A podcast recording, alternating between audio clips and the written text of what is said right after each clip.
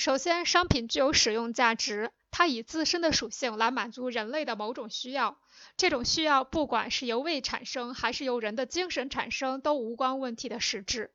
商品满足人的需要有两种方式：一是作为生活资料及消费品来直接满足；二是作为生产资料来间接满足。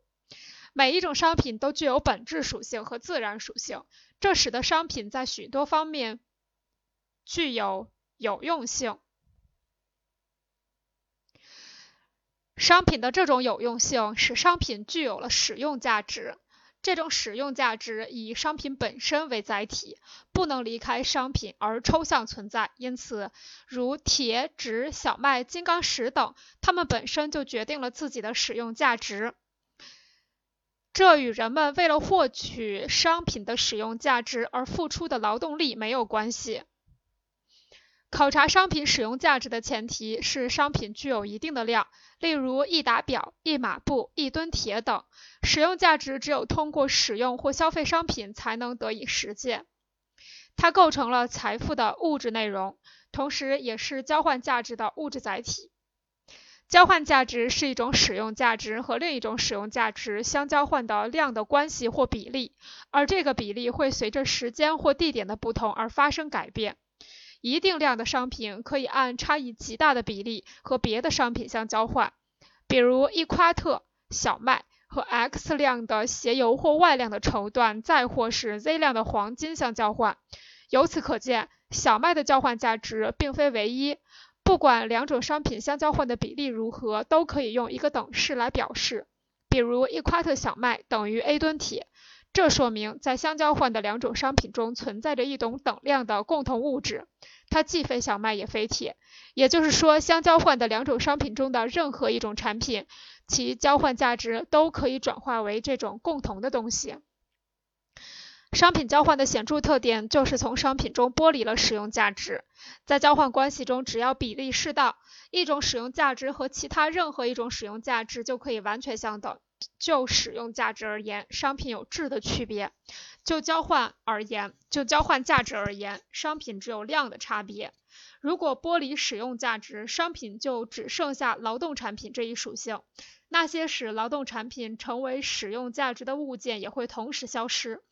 随着劳动产品有用性质的消失，劳动产品中的各种劳动的有用性质以及它们的具体形式也随之消失。各种劳动不再有差别，它们都是无差别的人类劳动，即抽象的人类劳动。在商品的交换关系或交换价值中表现出来的共同东西就是价值，即商品的价值。由此可见，商品具有价值，是因为商品中凝结着抽象的人类劳动，它的价值量由劳动量来计算，因为商品本身。因为劳动本身的量是由持续的劳动时间而来计量，而劳动时间又是以小时、日等时间单位作为尺度，那是否可以说一个人付出的劳动越少，技术越不熟练，制造商品花费的时间越多，他生产的商品就越有价值呢？答案是否定的，因为形成价值实体的劳动是相同的人类劳动和人类劳动力的消耗，体现在商品价值中的社会劳动力在这里是被当作相同的人类劳动力，而这个相同的人类劳动力则是由无数个单个劳动力构成。在同一社会条件下，计算商品价值的劳动量不是参照个别劳动时间，而是平均。而是平均必要劳动时间或社会必要劳动时间。社会必要劳动时间是在现有的社会正常的生产条件下，在社会平均的劳动熟练程度和劳动强度下制造某种使用价值所需要的劳动时间。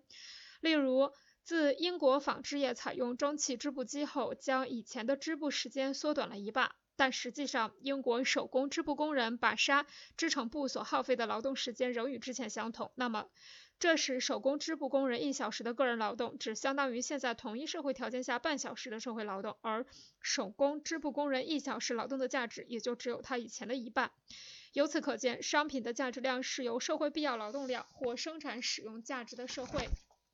必要劳动时间决定。因此，含有等量劳动或在相同时间生产出的商品具有相等的价值量。决定商品价值量的社会必要劳动时间不是固定不变的，而是随着劳动生产力的变化而变化。劳动生产率取决于劳动者的平均熟练程度、科学技术的发展及其在生产工艺上的应用程度、生产过程的社会组织、生产资料的规模和效应以及自然条件等。总之，社会生产力越高，生产一种物品所需要的劳动时间就越短，凝结在物品中的劳动量就越小，该物品的价值也就越小。反之，社会生产力越低，生产一种物品所需要的劳动时间越长，该物品的价值就越大。因此，商品的价值量与生产商品所耗费的社会必要劳动时间成正比，而与生产商品的社会生产力水平成反比。一个物可以只有使用价值而没有价值，如空气、天然草地、野生林地等。一个物可以有用，并且是人类劳动的产品，但它不是商品。然而，没有一个物是只有价值而没有使用价值。如果一个物没有使用价值，那么其中包含的劳动也毫无用处，不能被看成是劳动，也无法形成价值。